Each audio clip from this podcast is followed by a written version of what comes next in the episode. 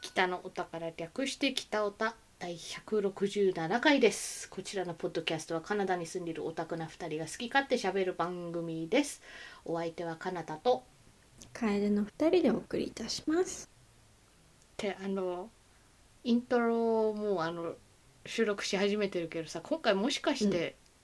うんうん楓ちゃん紹介会お、だったそうか気。もする大丈夫思いつく思いつくえー、なんだろう、何がいいかな。えーと、ちょっと待ってよ。うーん急急すぎて。あの今思い出してごめんねいつもだったらもうちょっとあねいやい あの今回は紹介会だからねみたいななんか思いついてねみたいな言ってたのに収録ボタンを押してからあ思い出したーあ、あー、どっちにしようかな。お二つもあるこっちにするかや。ったもっと見てるうしん。あのーまあ、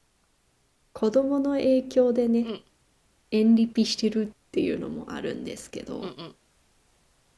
これは割とおすすめっていうのが、カーズ3です。おお今ハマってるのはカーズ3ですかうん今、まあちょっと前もうブームは去ったあ、 うん、ちょっと去り気味だけど、 早いなそうでもカーズがね、まあ、面白いうんうんんだけども、う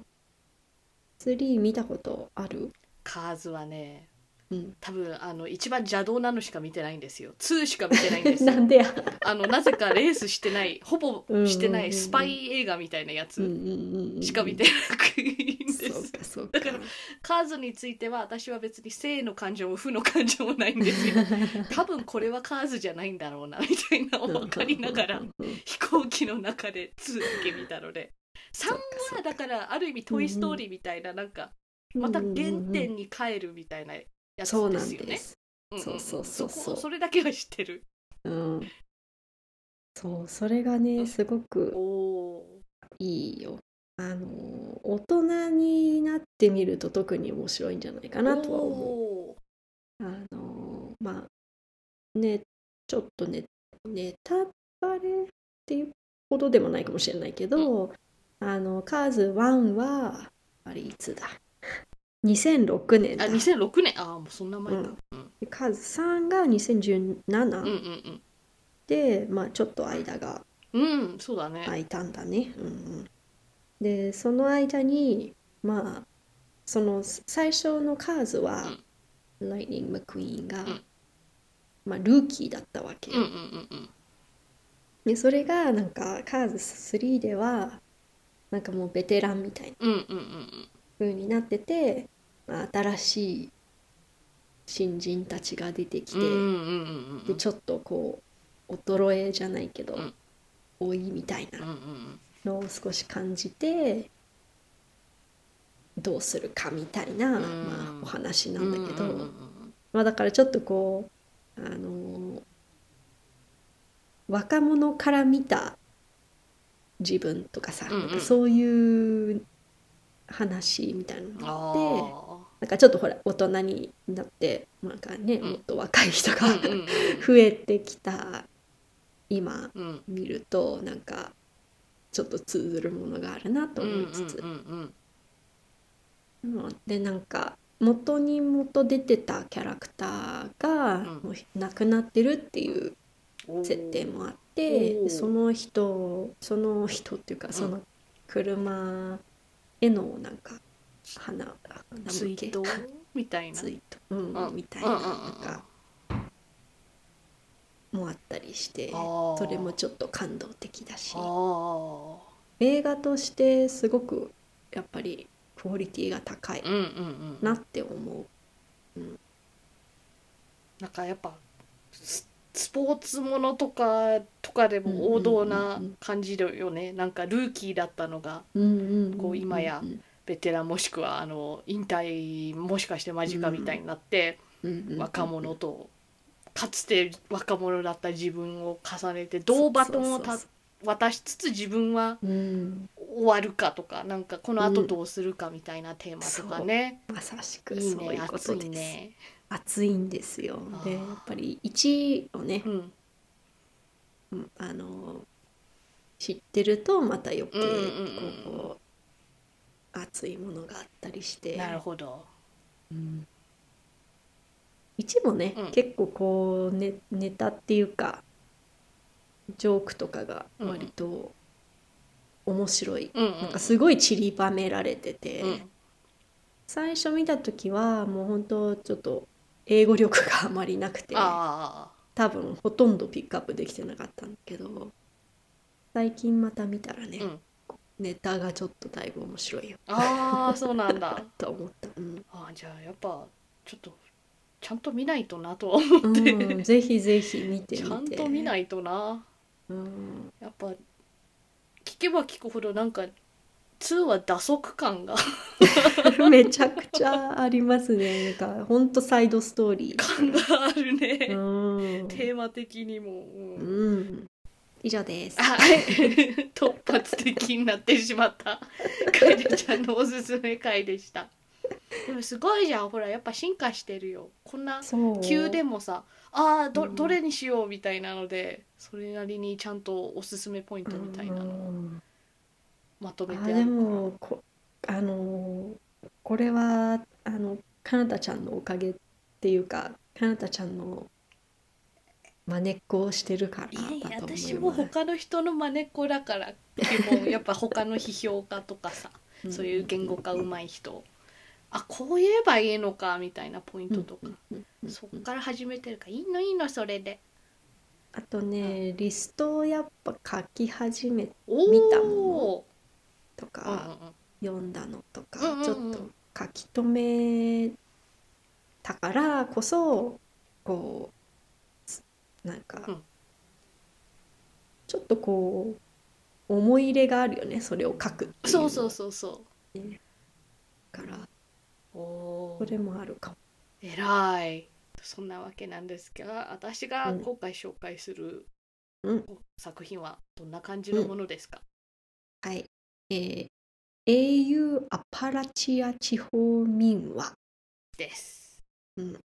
ちょっとね用語のまず説明をするね、だからうんうんうん au ってねここのメモに書いてあるけれども文字通り A とアルファベットのね A と U って書いてるんですけれどもこの au ってご存知ですかオーストラリアしかちょっと思い浮あばー確かになんか AUS とかねなんか、ないです。そんうそうオーストラリアではないんです この場合は。うんうんえーっとなんとなくどっちかっつうとこうやっぱりファンドムとかうんうんうんでよく使われているなんか略略語なんだけれどもうんうんの気がするんだけれどもこの au ってアルタネートユニバースの略なんですよ。なるほど。でこれは別にこの今流行りのマルチバースとかまあアイデア的にはもうそういうわけなんか別の世界線っていうそういう意味なんだけれどもなんかそこまでその物語がマルチバースだからとかそういう使われ方じゃなくてどっちかずっと au ってなんかファンフィクションとかファンアートに書かれてたらあのーなんか日本のファンの間とかでもあるさ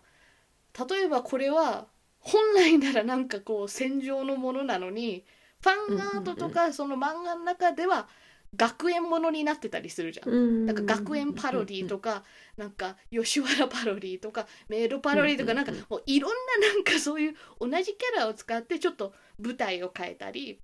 まあだからなんかうん世界観をぜ全体的にね変えたりとかなんかそういうやつあるじゃん、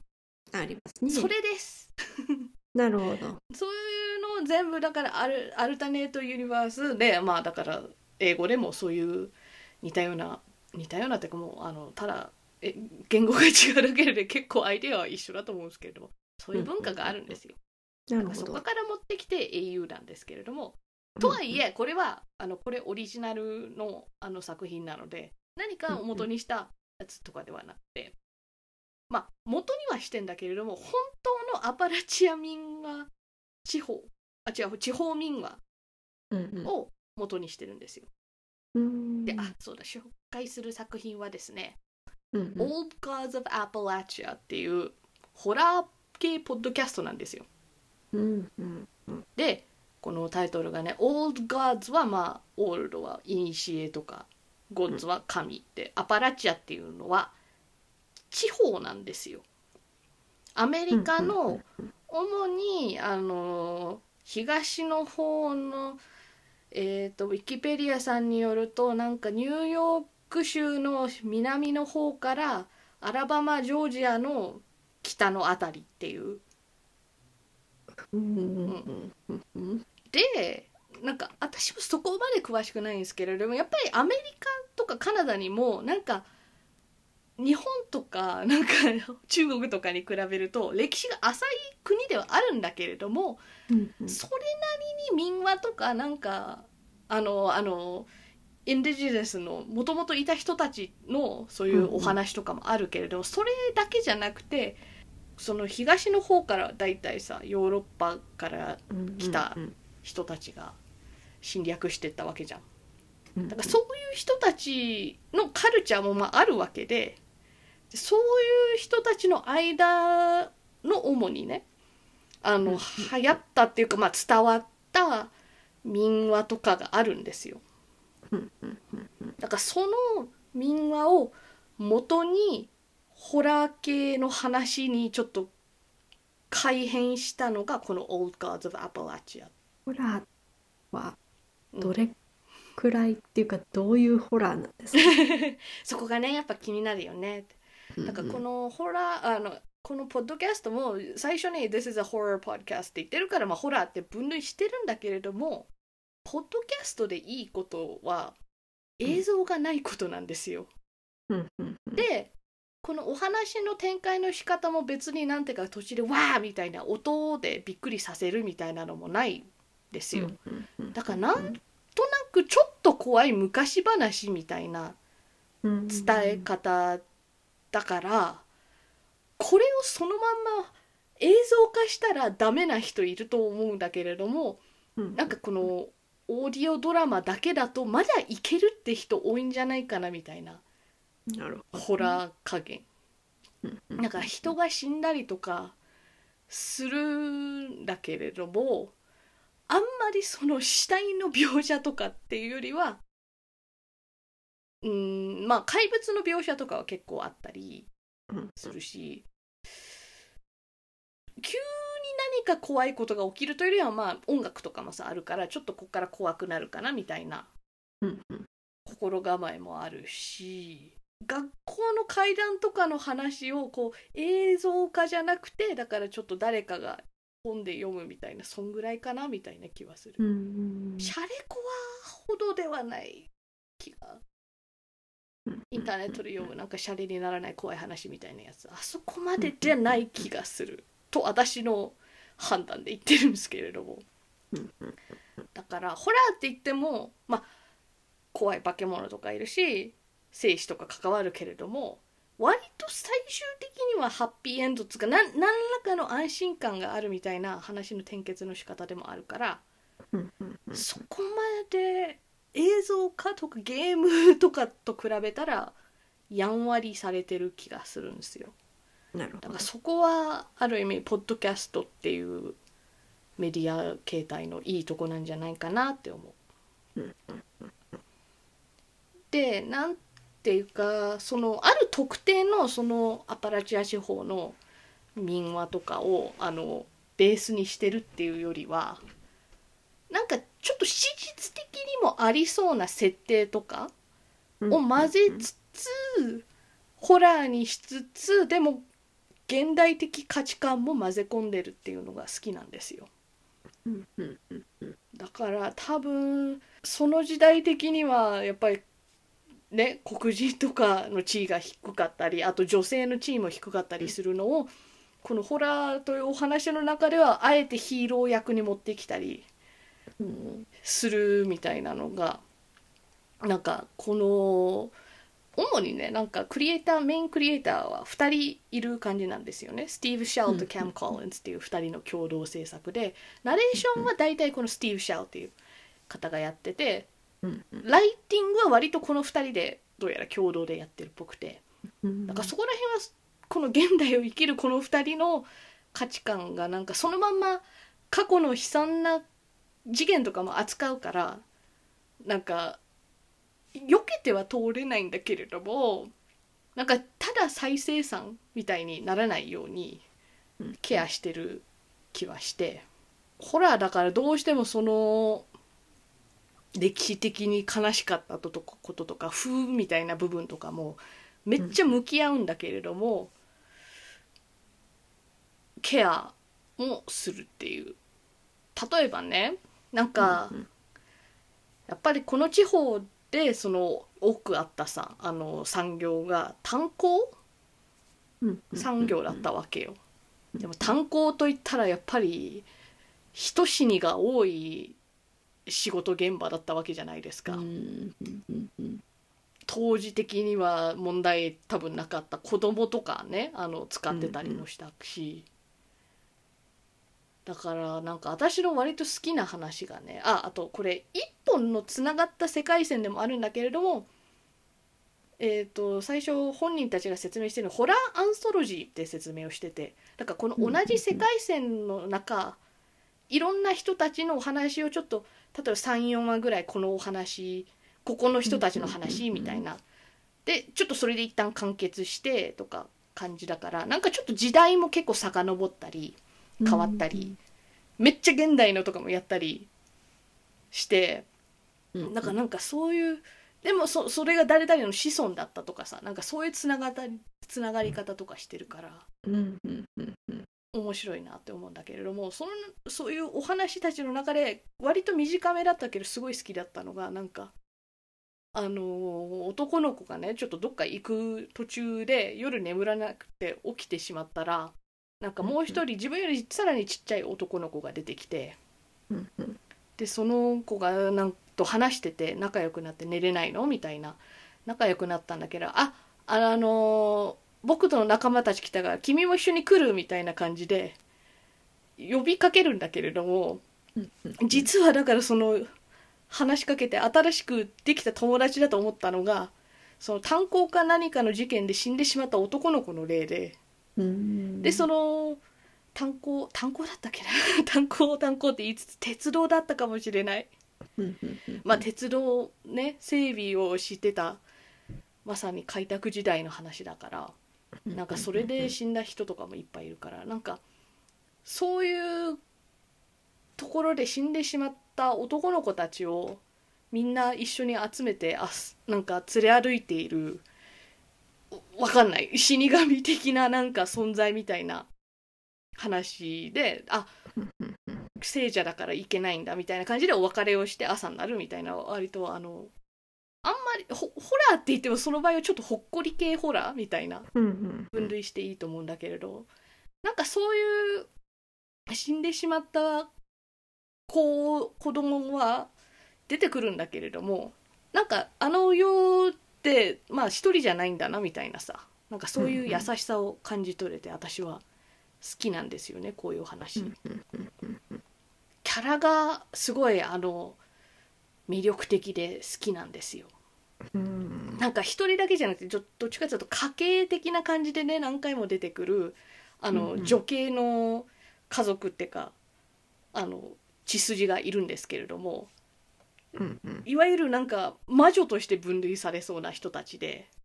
うんうんでも、そこのお話の中では魔女は割といい人なんか薬物とか植物学に詳しい女性みたいなそういう感じの魔女の描き方だから魔女イコール悪じゃではなくうんうんむしろ結構解決する側にあの回ってる家族でその人たちのなんか姉妹でねいっぱいいたりするからなんかあうんこのこのラストネームはみたいな感じだったあ新しいキャラだとかなんうかんお母さんの話だったりなんか結構やばい怪物とか出てくるのになんとかしてくれるからうんうんめちゃかっこいいしうんうんなんかそのん家族の一人についている感じのなんか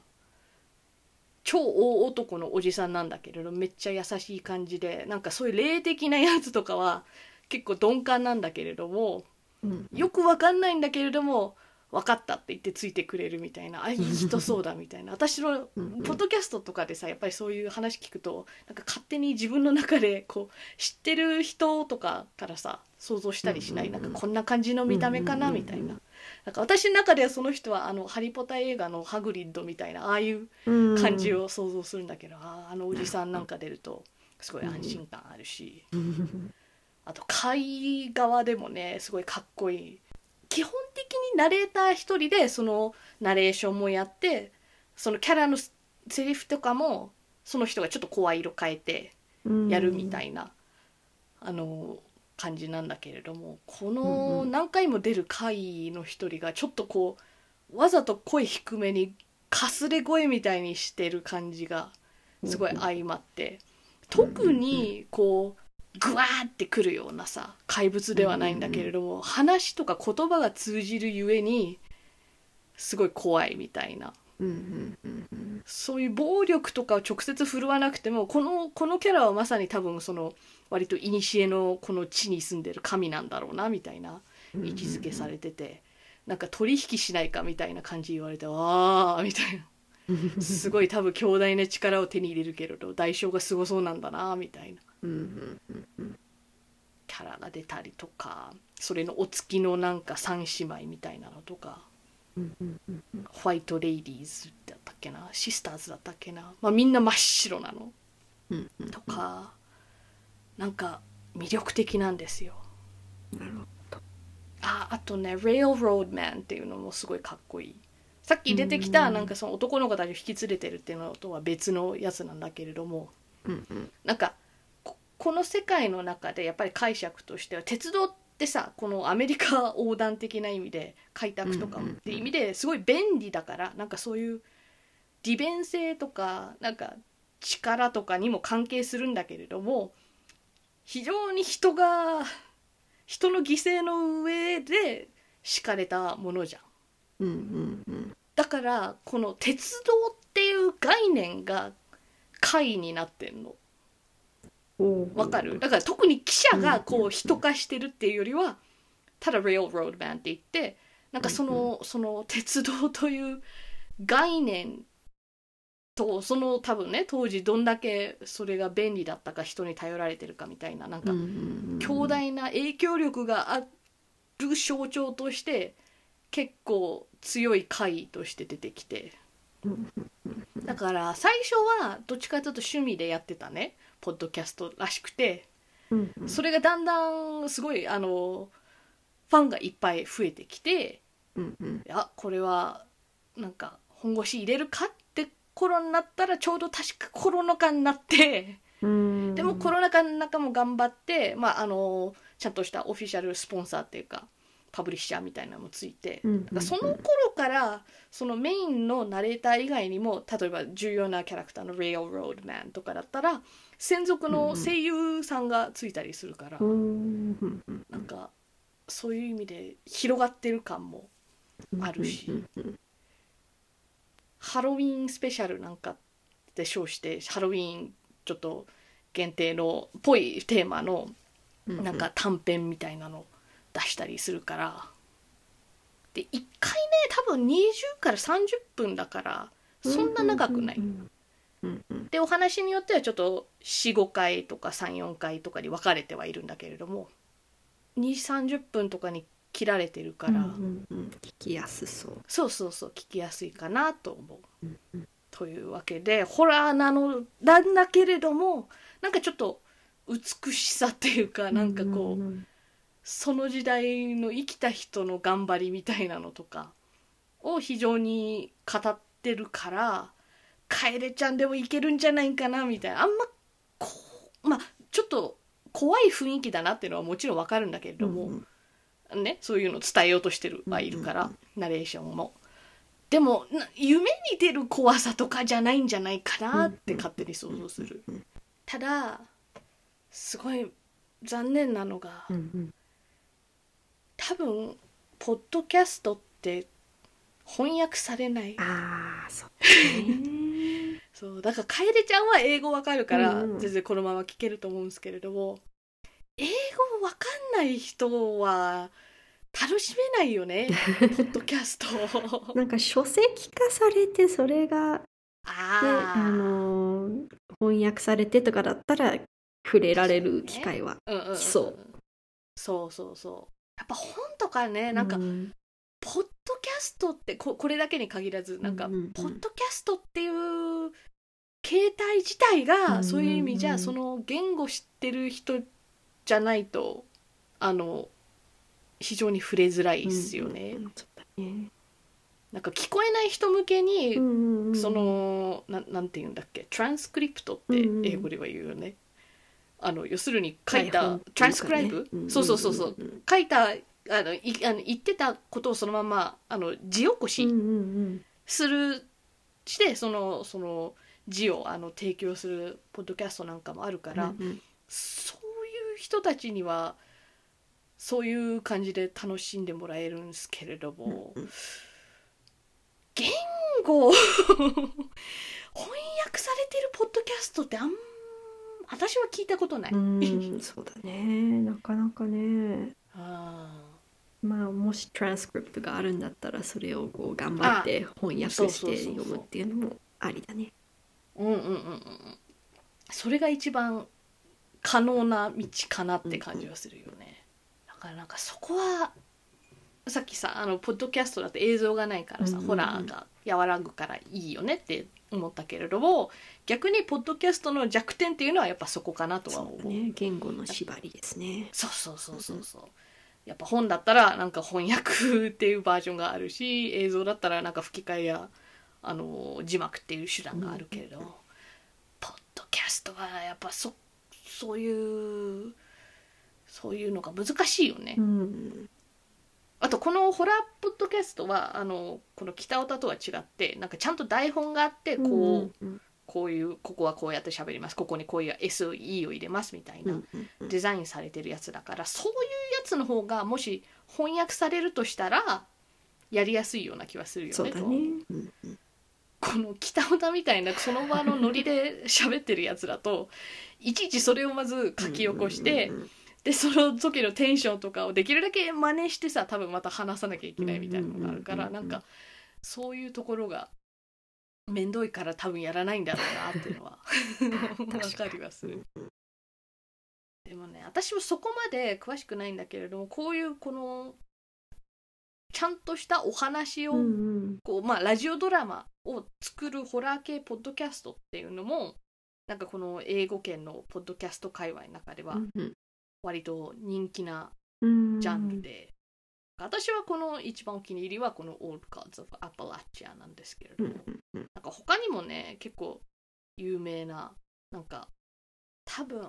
The Magnus Archives とかもかなり有名なやつで、うんこれは確か完結したそうどういうお話なのかわかんないんだけどなんか完結したはず、うんうんうんで Welcome to Night Vale っていうのもアパルチア地方とかなんかそういうところは違うんだけれどもこっちも同じ世界のなんかいろんな短編を話す系のやつだったと思う、うんうんうんだからなんかそういうのもあるしなかなか聞きたかったらいっぱいあるジャンルではあるので、うんうんうんうんそれそれはともかくい「やオーールガーズ・バパラチャこれはそうだなこれはでも二重丸ですね」やったーあこのの場合は絶対聞きたいだね多分そうだね今あーサーチしようとしているところあなマんジでですよ なんあかりおがてえ話系ポッドキャストを聞いたことなくてうんうんうんあまああの睡眠導入系は聞いてるんだけどああかああれ 出てこないあったびっくりしたああよかったよかったえー、って最近もあったはずなのに って思った消えただってたよしよかったフォローしましたあーやったこれうんうんはまああのー今最新回どんなかわかんないけれども一番最初までいかなくてもなんか今やってるお話の最初の回から聞けば、まあそれなりにわかるんじゃないかなとは思うなるほどでもっと聞きたかっったらもっと遡ってみたいにすればうんうんうんうんいいんじゃないかなと思う、さっきも言ったように時系列はねちょっとバラバラだったりするから、ある意味関係ないっつうかあと聞くとねなんかこの作ってる本人2人も多分そこ出身そこ今現在も住んでるから、うんなんかそこの地方のだから愛着が非常に湧いてるわけ、うんうんうんだからこそできるだけそのテーマソングに使ってるアーティストもそこ地方の人使ったりとかなんか他のライターのヘルプを頼む時とかもできるだけ本当にこのアパラチア地方知ってる人とかうんうんうんうんサポートに入れたりとかしてるしだからそういう意味じゃなんか信頼できるライターさんっていうのもあるし、そこの語り口の人がねうんうん非常に多分このアパラチア地方なまりなるほどなんだと思うんうんそれがさらにこの作品の雰囲気にうんうんうんめっちゃ出してて、あのなんかリズムがいい、うんうん なんかすごい独特なやっぱり言い方があって、うんうんなんか一番最初に言った「All Gods of Appalachia」ってタイトルコールするだけなんだけれども、これなんかそれを聞いただけでああなんかこのこのこの雰囲気っていうかこうこういう感じになんかリズムに入るみたいな。うんうんうんわかるわかるなんかあーってなんかそれでスーッとこう聞いてるる側としても入っていくみたいなのがやっぱそこは実際そちらをあ私には真似できないんでその鉛とかはうんうんぜひ聞いていただきたい、うんちょっと新しいポッドキャストのジャンルにあ足を入れてみたいと思います。あぜひえー、北オタはお便りを募集していますうん。ツイッターでハッシュタグ北オタでつぶやいてください。ではお相手は楓とかなたでしたそれではまた次回さようなら今日ね、うん久しぶりに虫歯治療をしてもらっておーうんうんそれだから